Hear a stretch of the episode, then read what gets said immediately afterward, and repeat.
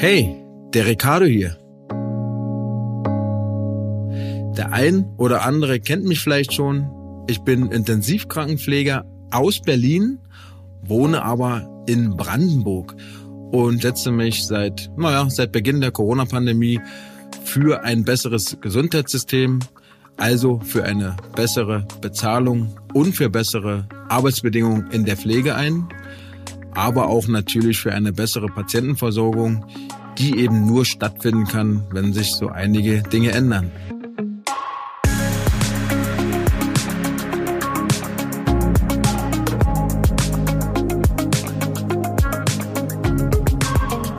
Aber mir ist auch aufgefallen, dass viel zu wenig miteinander gesprochen wird. Ja, man meckert immer viel und der eine hat die, der andere hat die andere Meinung. Aber so wirklich miteinander sprechen haben wir anscheinend verlernt. Und deswegen habe ich diesen Podcast hier ins Leben gerufen. Mit dem Namen Aufwachraum, wie ihr bereits wisst. Und ja, warum heißt das Ganze Aufwachraum? Weil zum einen Aufwachraum ist ja bekanntlich ein Raum im OP. Das heißt also, wo Operierte wach werden und wieder zu sich kommen. Aber ich fand den Namen halt so doppeldeutig, weil man eben auch in einem Raum aufwachen kann, in dem man Dinge erfährt, die man sonst so nicht erfahren würde, weil ich über Dinge sprechen möchte, die man vielleicht so draußen nicht angesprochen bekommt, aber eben auch mit Gästen sprechen werde, die etwas kontroverser sind, die vielleicht eine andere Meinung haben und auch hoffe mir einfach, dass wir durch diesen Diskurs den ein oder anderen Aha-Effekt haben und ja, dass man den besseren Durchblick erhält. Und außerdem ist meine Idee, dass ich euch vor jedem Interview ein kleines Update, so einen kleinen Einblick über meinen Arbeitsalltag gebe. Wie war meine Woche gewesen? Was habe ich erlebt? Was ist politisch auf dem Schirm gewesen, was mich vielleicht aufgeregt oder sogar gefreut hat? Und fangen wir bei der Woche an. Ich habe ja jetzt endlich zum Glück mal Urlaub und kann ein bisschen durchschnaufen, aber habe auch meine freie Zeit genutzt, um mit den ein oder anderen Politiker zu sprechen. Habe ja eine Tagesspiegelreihe, wie der eine oder andere vielleicht mitbekommen hat. Und damit verbringe ich meine Zeit. Und heute fahre ich zum Beispiel zu der Caroline Kebekus, eine sehr erfolgreiche Komödiantin, die sich aber auch mit einem kurzen Sketch für die Pflege einsetzen will. Und ja, ich bin ein Protagonist von dem. Und ihr könnt gespannt sein, was dabei rauskommt. Ich werde euch auf jeden Fall auf dem Laufenden halten und wo ihr das Ganze dann anschauen könnt. Und mein erster Gast heute ist auch jemand, der nicht unbestritten ist, der schon das ein oder andere Mal negativ in der Presse erwähnt wurde. Aber gerade deswegen möchte ich heute mit ihm sprechen, wie er so die Dinge sieht. Und ja, ich würde mich freuen, wenn ihr mir nach dem Interview ein Feedback gebt. Was hat euch gefallen? Was hat euch nicht gefallen? Und wenn es euch gefallen hat, würde ich mich natürlich freuen, wenn ihr ein Abo dalasst, euren Freunden erzählt und ihr beim nächsten Mal wieder dabei seid. Herzlich willkommen hier im Aufwachraum und ich freue mich, einen ganz speziellen Gast begrüßen zu dürfen. Hendrik Streeck. Der eine oder andere kennt ihn vielleicht. Ich sag einfach mal Hallo. Hallo, Herr Streeck. Hallo, Herr Lange. Freut mich, dass Sie da sind. Ja, sehr gerne. Wir hatten ja gesagt, du ist in Ordnung? Das ist für mich in Ordnung, ja. Perfekt. Also für den unwahrscheinlichen Fall, dass sich der ein oder andere nicht kennt oder ganz genau weiß, was du tust, könntest du dich vielleicht mal vorstellen für den Zuhörer, damit wir genau wissen, mit wem wir hier sprechen? Ja, ich heiße Hendrik Streeck und ich bin der Leiter der Virologie am Universitätsklinikum Bonn. Wenn ich richtig informiert bin, geht's da um HIV-Forschung, richtig? Also HIV-Forschung ist natürlich auch ein Aspekt, den wir hier bearbeiten, aber im Grunde ist das Institut zweigeteilt. Auf der einen Seite haben wir die Diagnostik, also die tägliche Patientenversorgung in dem Sinne, dass wir schauen, ob in irgendwelchen Geweben, Körperflüssigkeiten, Blut, Abstrichen äh, Viren drin sind. Und dann eben auch zu schauen, ob da bestimmte Medikamente äh, gegen funktionieren, ob sie vielleicht resistent sind oder etwas kompliziertere Diagnostik damit zu machen. Das ist so der eine Arm des Instituts. Der andere Arm ist in der Forschung und da ist ein Steckenpferd natürlich die HIV-Forschung, vor allem die HIV-Impfstoffforschung.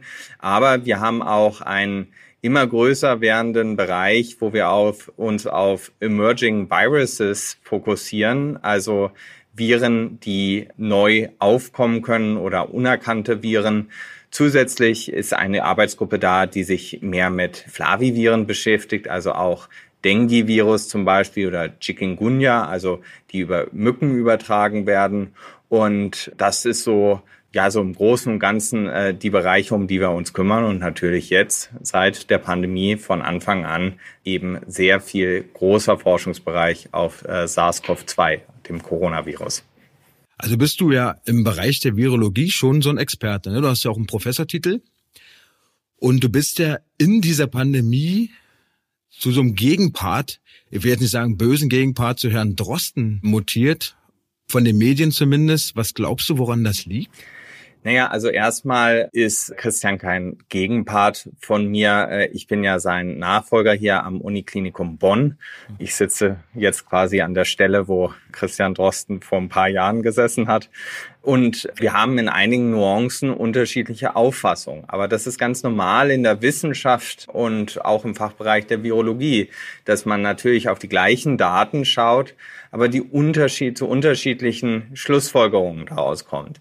Manchmal kommt man auch zu unterschiedlichen Ergebnissen. Das ist äh, zum Beispiel auch ja bei Publikationen zu sehen. Wenn man eine wissenschaftliche Publikation macht, dann kommt wieder eine andere raus, die sagt, nein, es ist doch nicht so. Und das ist so der typische wissenschaftliche Diskurs.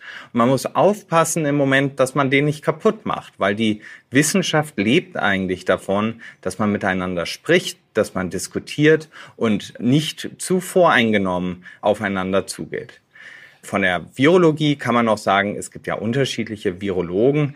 Christian und ich, aber auch Sandra Ziesek aus Frankfurt, wir sind Ärzte. Wir haben einen Facharzt für Mikrobiologie, Virologie und Infektionsepidemiologie. Und dann gibt es Virologen, die rein aus der Wissenschaft gekommen sind, also Biologie ursprünglich studiert haben und dann ihren Doktor zum Beispiel in der Virologie gemacht haben. Das sind alles sehr unterschiedliche Ansätze, wie man auf die Viren schaut, auf die Pandemie schaut und man kann sich eigentlich nur gegenseitig bereichern. Ja, finde ich sehr gut. Die Einstellung begrüße ich. Mich würde mal interessieren, wo du mit Herrn Drosten einer Meinung bist, aber ganz speziell auch, wo du komplett anderer Meinung bist. Also jetzt bezogen auf den Lockdown, auf die Maßnahmen, die verhängt wurden. Ich weiß ja, dass du das ein oder andere Mal eher so dafür plädiert hast, dass man die Selbstverantwortung wieder den Bürgern übergibt. Und ja, da würde mich einfach mal interessieren, wo du denn dich abgrenzt von Herrn Drosten, beziehungsweise wo eben du äh, anderer Meinung bist. Ja, das ist gar nicht so leicht zu sagen, wo man da wirklich stark anderer Meinung ist. Gerade in dieser Diskussion. Im Grunde habe ich auch nicht gesagt, dass wir die Bürger einfach machen lassen sollen. Das meine ich nicht. Aber ich glaube, viele Bereiche funktionieren besser auch mit Eigenverantwortung. Jetzt musst du dir einmal vorstellen, im HIV wurde vor 40 Jahren das erste Mal beschrieben, also die AIDS-Erkrankung, und es sind 40 Jahre Pandemie. Und am Anfang der Pandemie wurde vorgeschlagen, ein Sexverbot für HIV-Positive zu erlegen. Es wurde vorgeschlagen, die Menschen zu internieren, dass HIV äh, in den Pass gestempelt wird, dass man wirklich starke Einschränkungen für die Menschen, die HIV-positiv sind oder AIDS erkrankt sind, beschließt. Das ist zum Glück nicht gemacht worden, auch dank übrigens von Rita Süßmuth, die sich unheimlich eingesetzt hatte damals.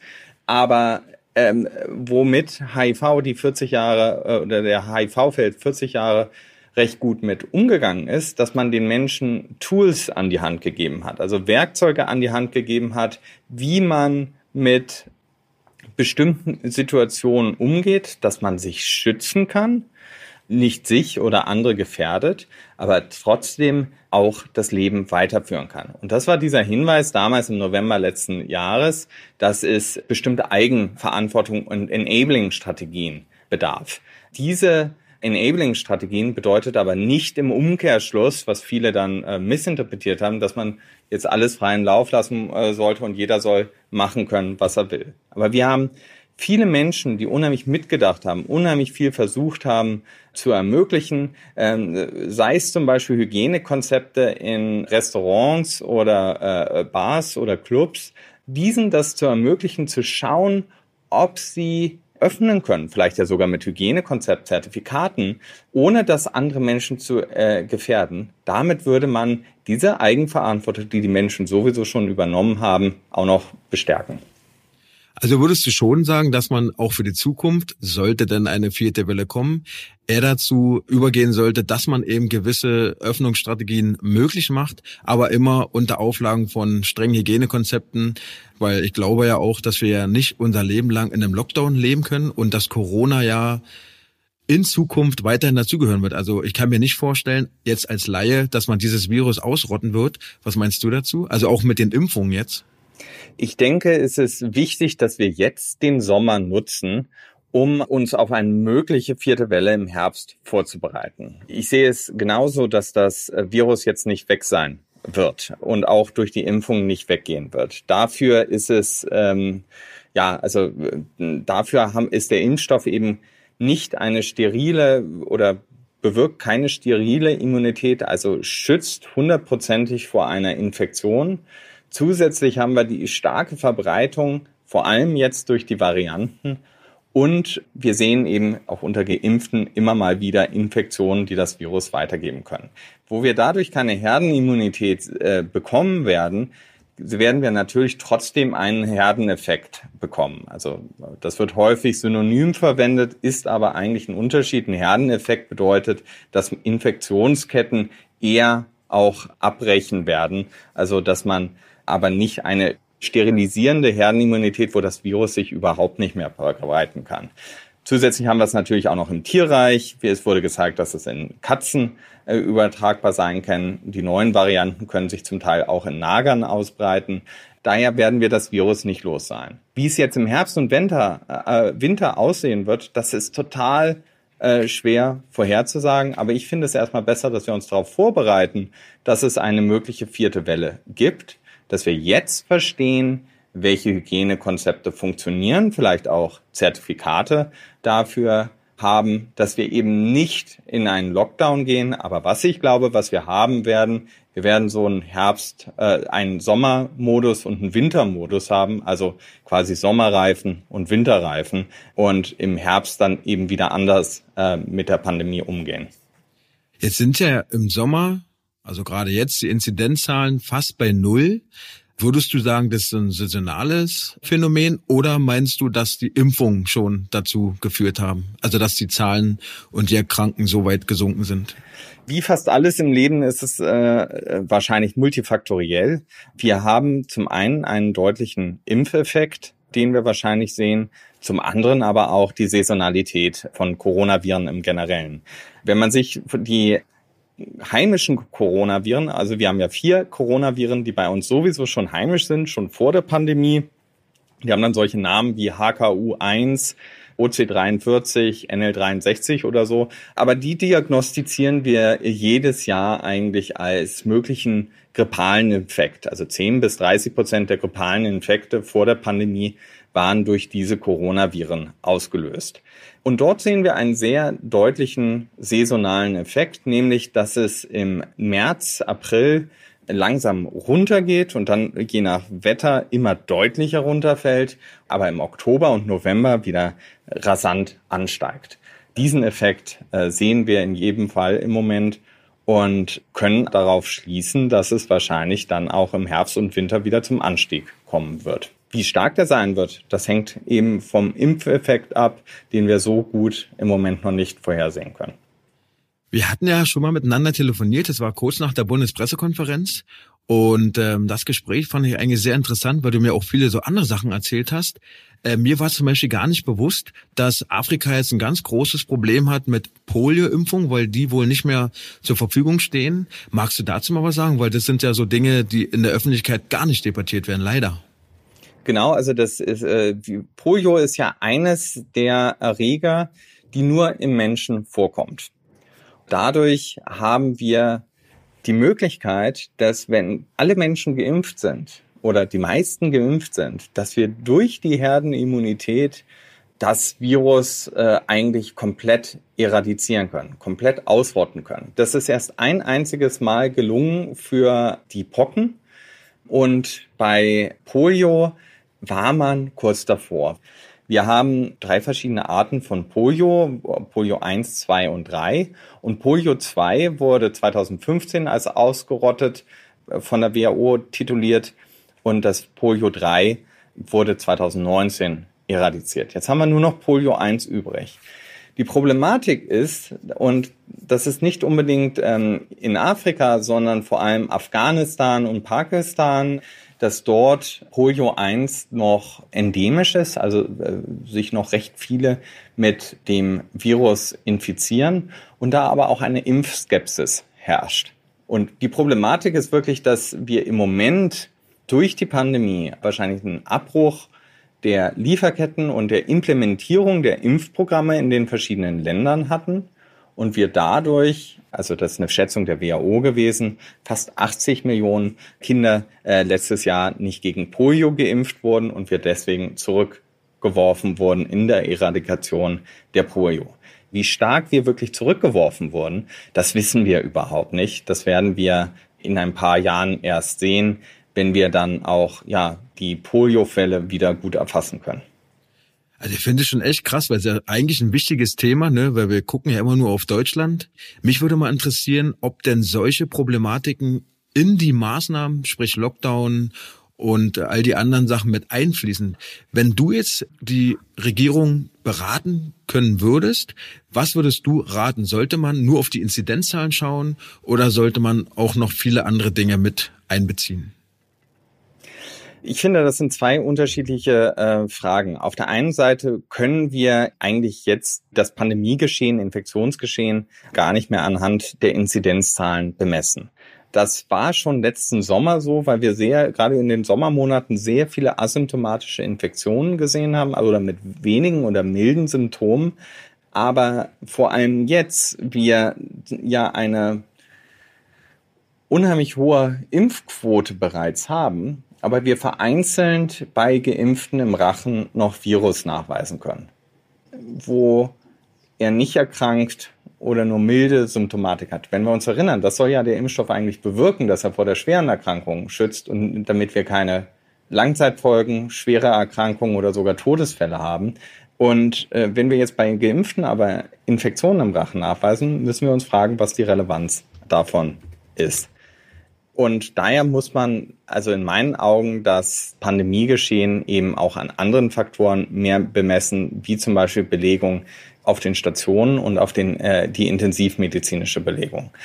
Die anderen Punkte, die Fragen von den langfristigen Kollateralschäden weltweit, gerade auch durch den Abbruch der Implementierungsstrategien, wie, wie eben von den Impfprogrammen, aber auch äh, Programme gegen Kinderehe, oder der weiblichen Genitalverstümmelung, die wurden in der Pandemie nicht implementiert. Und da gibt es nur Schätzungen natürlich, aber man geht davon aus, dass äh, eine große Anzahl von Kindern aufgrund der fehlenden Programmimplementierung oder Weiterführung es zu einer einen Anstieg von äh, Kinderehen und äh, Genitalverstümmelung bei Frauen gegeben hat in diesen Ländern, wo das äh, noch praktiziert wird.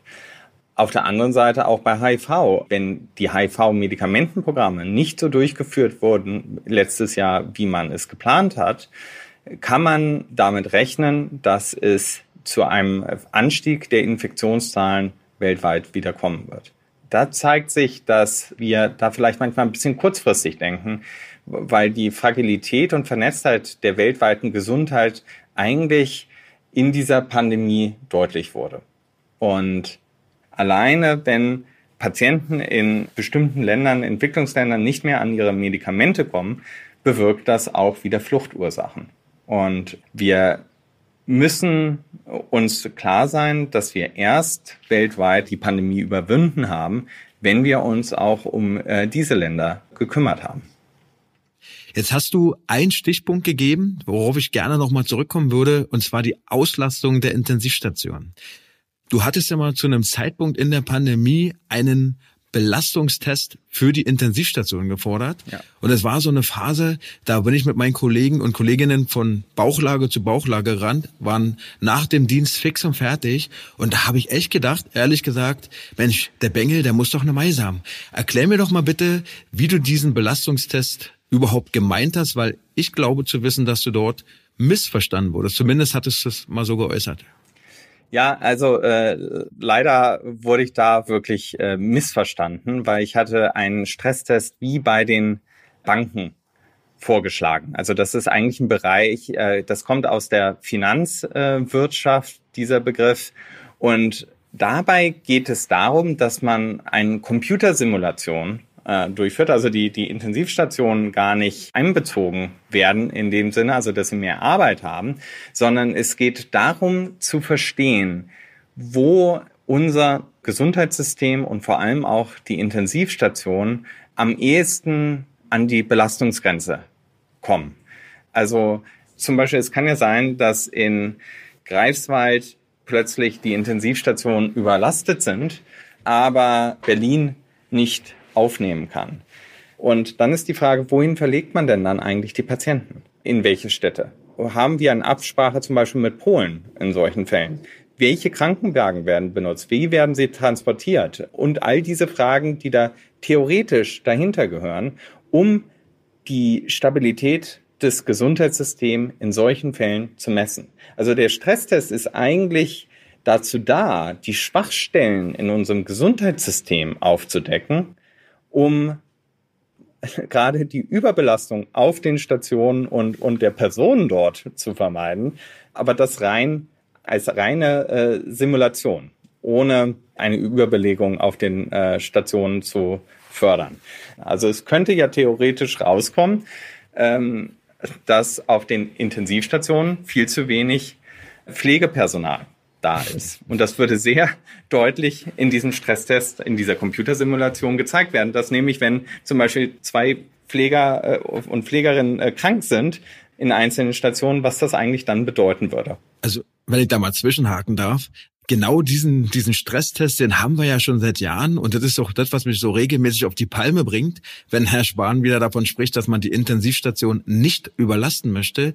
Denn die Intensivstationen sind ja schon seit Jahren überlastet, aufgrund vom Personalmangel. Also ich glaube, dass man da jetzt kein Computerprogramm benötigt, um festzustellen, dass wir zu wenig Pflegekräfte haben. Nur mal als Beispiel, hier in Berlin gibt's ja am Messegelände so eine Covid-Notfallklinik, die sie gebaut haben, für mehrere Millionen Euro an Steuergeldern oder von Steuergeldern und da lag nie ein Patient drin.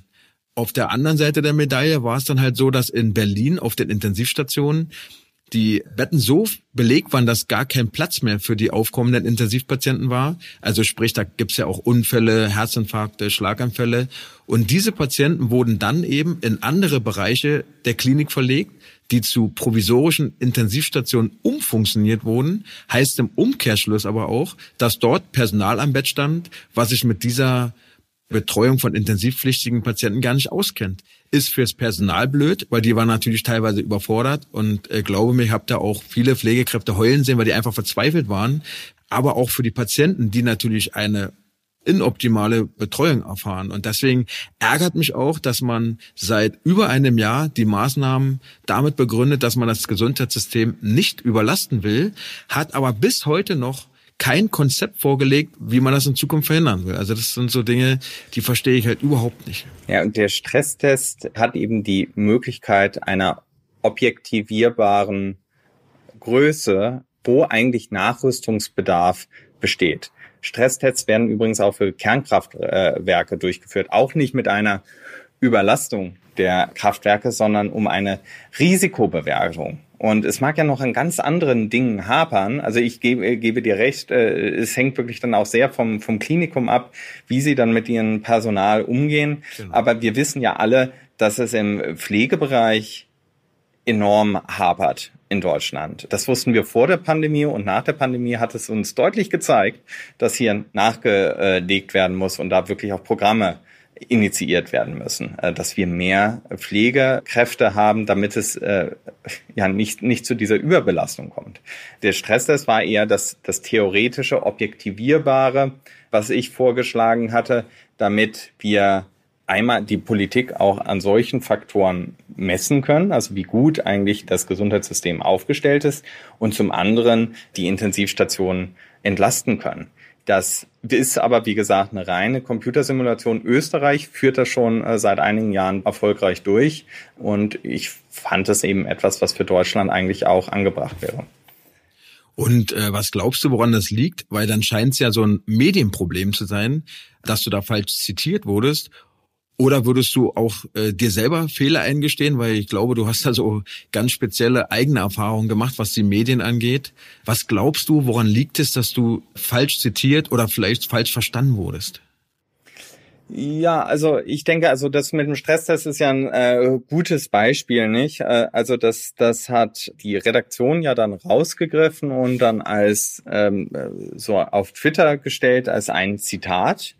Und ich glaube, da wollte man falsch, viele wollten falsch verstehen. Also ähm, entweder, also man mu muss ja annehmen, dass die, die dann sagen, ähm, ähm, äh, ernsthaft jetzt auch noch die Intensivstationen stressen, äh, die wissen entweder nicht, was ein Stresstest ist, oder aber wollten das absichtlich falsch verstehen. Weil ich hatte ja deutlich gesagt und auch Frau Maischberger hat das ja nochmal wiederholt, also wie bei den Banken das war ja dann klar, dass man nicht äh, wie bei den Banken plötzlich Milliarden ausgeben will und schauen will, ob die Bank noch ähm, finanzstark ist oder pleite ist. Ne? Also da wurde absichtlich falsch verstanden. Und es gibt ja so ein Lagerdenken, äh, das hattest du vorhin auch schon mit äh, Christian Drosten angesprochen. Es gibt zum Teil einen Aktivismus, vor allem auch im Journalismus, äh, der, glaube ich, in der Pandemie nicht gut tut. Und ich finde leider, dass darüber so der Diskurs, den man eigentlich führen sollte, kaputt gemacht wird. Das stimmt. Und würdest du sagen, dass du in der Pandemie ähm, auch Fehler gemacht hast oder vielleicht sogar in einigen Dingen eine Fehleinschätzung abgeliefert hast? Oder würdest du sagen, war alles in Ordnung, wie es bisher gelaufen ist? Ja, ja klar. Ich meine, ich glaube, kein Experte würde von sich sagen, dass er immer richtig gelegen hat und immer vollkommen alles richtig vorhergesehen hat. Äh, und da habe ich genauso eben auch ähm, äh, Fehleinschätzungen gemacht oder habe mich vielleicht unglücklich ausgedrückt. Äh, einige Sachen, die mir ange, äh, also die, die versucht werden, dann wie mit dem Stresstest angekreidet zu werden, das sind aber dann wieder Sachen, wo ich denke, die sind, die werden absichtlich im Mund verdreht. Wenn du jetzt zurückblickend auf die Pandemie bisher schaust, was nimmst du als Virologe mit und was nimmst du als der private Hendrik Streeck mit? Ne? Also gibt's ja so einmal die berufliche Seite, aber auch einmal die private Seite. Was hat die Pandemie dir gezeigt? Was hat es mit dir gemacht? Das ist eine schwere Frage. Ähm, ja. Ich glaube, dass, also beruflich, was ich wirklich gelernt habe und spannend finde, ist, dass wir immer ja theoretisch über Pandemien und mögliche Pandemien durch neue Erreger gesprochen haben, aber das nur theoretisch. Und jetzt natürlich das praktisch erste Mal, wie wir alle wahrscheinlich, äh, mitbekommen und äh, das natürlich auch so ein bisschen die, die Fragestellung im Forschungsbereich verändern. Also viel mehr auch darauf ausgerichtet, jetzt vorwärts zu schauen, was praktisch wir für Antworten brauchen. Vorher war ja eher so die Frage, ja, was ist interessant, was, was könnte man zeigen? Jetzt ist mehr die Frage, was sind die praktischen Antworten, die man als Gesellschaft braucht? Und privat, also muss, muss ich sagen, dass ich äh, mich langsam auf einen Urlaub freue, weil ich dann doch das Gefühl habe, ich habe eigentlich die, die ganze Zeit durchgearbeitet und das nagt dann doch auf, an einem. Ja, du hast ja viel zu tun gehabt, ne, auch mit den Medien und so, das hat man ja teilweise so mitbekommen. Deine Prognose zum Herbst, dann hast du schon gesagt, die Zahlen werden wieder steigen. Meinst oder glaubst du, dass es einen nächsten Lockdown geben wird, komplett so, wie es jetzt die letzte Zeit war? Oder denkst du eher, dass man dazugelernt hat, dass man Dinge ein bisschen differenzierter betrachtet? Oder können wir davon ausgehen, dass wieder in der Pflege nichts passiert und dass wir genauso weitermachen, wie wir letzten Winter aufgehört haben? Wie gesagt, keiner von uns kann wirklich vorhersagen, wie es sich im Herbst und Winter verhalten wird. Erstmal muss man von der Saisonalität her annehmen, dass es wieder ansteigt, aber wir haben den Impfeffekt und äh, je mehr wir impfen und je besser wir äh, dort vorankommen, desto eher können wir da auch äh, wahrscheinlich die Infektionszahlen unten halten. Aber wie gesagt, man kann es wirklich nicht vorhersagen. Ich würde wirklich dafür plädieren, dass wir es schaffen, äh, den Sommer zu nutzen und uns genau über diese Fragestellung äh, den Kopf zerbrechen, wie kommen wir durch den Herbst und Winter, ohne dass ein Lockdown notwendig ist. Da würde ich äh, äh, dafür plädieren, dass wir Hygienekonzepte testen, dass wir vielleicht da auch Zertifikate für haben. Bei den Schulen kann es nicht die einfache Antwort sein, die Schulen sind zu oder wir machen Wechselunterricht. Das ist ganz klar etwas, was nicht mehr in den nächsten Herbst und Winter gehört. Aber das, das sind Themen, wo ich mir wünschen würde, dass das interdisziplinär besprochen wird. Also nicht einzelne Experten haben da die Antwort, sondern dass man da einen interdisziplinären Pandemierat oder so zusammenbringt, um diese Fragen zu beantworten. Ja, finde ich sehr gut. Also ich muss auch persönlich sagen, wenn ich die Frage mal für mich beantworten darf, als Mensch bin ich jetzt kein Experte für Virologie oder so, aber äh, mir ist auch aufgefallen, dass in der ganzen Pandemie und es wurde zum Ende hin immer schlimmer, der ganze Diskurs irgendwo gefehlt hat. Ne? Man hat nur noch in Extreme gedacht und jeder, der so ein bisschen Mainstream kritisch war, wurde dann in irgendeine Ecke gestellt, weil ich sehr, sehr, sehr schade finde. Ja, und du mir hoffentlich auch meine anfängliche Meinung über dich äh, verzeihst, weil wie gesagt, mit dem Stresstest, da war ich echt sauer gewesen. Aber war ja auch mein Fehler, hätte ja auch einfach die Sendung Maischberger nochmal gucken können aber man macht sich das ja dann doch einfach und liest irgendwelche Zitate oder Äußerungen, ohne ja zu hinterfragen, was hat er da wirklich gesagt, was hat er im Zusammenhang noch gesagt.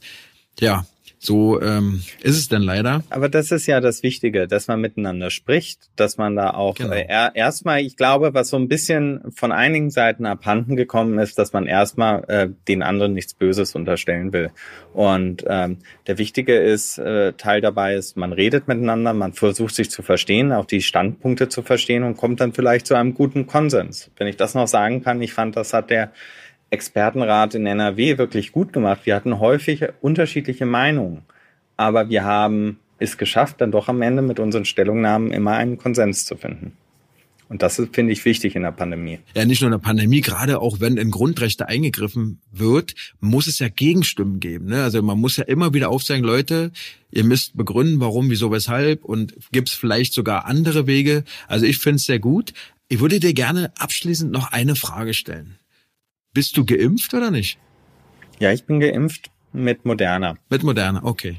Wir sind ja mit der Hygiene und Mikrobiologie in einem Gebäude und bei uns das ganze Gebäude geimpft. Und der Grund ist, dass wir natürlich hier hochkonzentriert mit verschiedenen Varianten und äh, SARS-CoV-2 Varianten und Konzentrationen arbeiten, dass man gesagt hat, man muss die Beschäftigten da schützen weil du gerade auch die unterschiedlichen Varianten ansprichst. Jetzt sprechen ja alle von der Delta-Variante und dann gab es die britische und so weiter. Ist es denn nicht normal, dass die Viren mutieren? Also es passiert ja beim Grippevirus ja jährlich. Ja, es ist vollkommen normal, dass so ein Virus mutiert. Wir haben über 7000 Mutationen im SARS-CoV-2-Genom schon beschrieben weltweit. Daraus können dann eben die verschiedenen Varianten auch entstehen. Gerade mit der Delta-Variante, denke ich, ist wichtig, dass man das beobachtet, wie sich das weiterentwickelt. Aber ich glaube, die Diskussion um die Delta-Variante würde uns allen gut tun, wenn wir das zurzeit eher noch in der Virologie und Epidemiologie lassen als Diskussion, weil es noch zu viele Unklarheiten dazu gibt. Natürlich müssen wir das beobachten und äh, es wird wahrscheinlich sein, dass im Herbst dann auch die dominierende Variante ist. Aber Impfen hilft und die Maßnahmen, die wir ergriffen haben, bisher helfen dagegen auch. So ein Virus lebt ja von seinem Wirt, dem Menschen.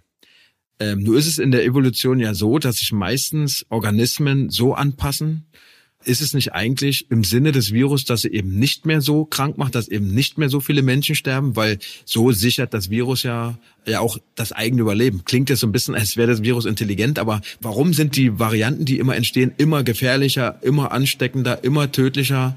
Müsste es nicht eigentlich so sein, dass das Virus sich so anpasst, um den Wirt eben nicht so zu schädigen, um eben sich besser und schneller verbreiten zu können? Die Daten sind im Moment noch nicht ganz eindeutig. Wir erinnern uns an die Alpha-Variante, als es hieß, also die B117 aus England, mhm. äh, dass es hieß, dass die tödlicher wäre. Und dann gab es andere Studien, die das dann wieder widerlegt haben. Und daher mit diesen Rückschlüssen, wie sich das dann am Ende äh, verhält, dafür fehlen da einfach noch die richtigen Daten zu. Wir können also gespannt bleiben. Ja, Hendrik, ich danke dir auf jeden Fall, dass du dir die Zeit genommen hast. Ich möchte dir auch nicht überstrapazieren. Gibt es denn irgendetwas noch, was du den äh, Hörern und Hörerinnen sagen möchtest, was dir vielleicht wichtig ist? Irgendwas? Ja, ich denke, für uns alle gilt erstmal, wir haben eine niedrige Inzidenz. Das ist schön und wir sollten, glaube ich, auch die Zeit genießen und vielleicht auch mal ein bisschen Gedanken weg vom Corona Oh ja, bitte. lenken, denn es gibt noch viele andere wichtige Dinge im Leben. Aber wir sollten uns auch klar sein, dass das Virus natürlich nicht weg ist und ähm, man sich auch immer noch, vor allem wenn man nicht geimpft ist, infizieren kann mit dem Virus. Okay, also würdest du auch sagen, impfen ist wichtig? Ja. Okay. Ja, dann vielen Dank für deine Zeit. Gerne. Ja, und an alle Zuhörer und Zuhörerinnen, vielen Dank, dass ihr dabei gewesen seid. Wie ihr merkt, reden ist wichtig und reden werden wir weiterhin hier im Aufwachraum. Ich freue mich auf euch. Bis zum nächsten Mal. Euer Ricardo.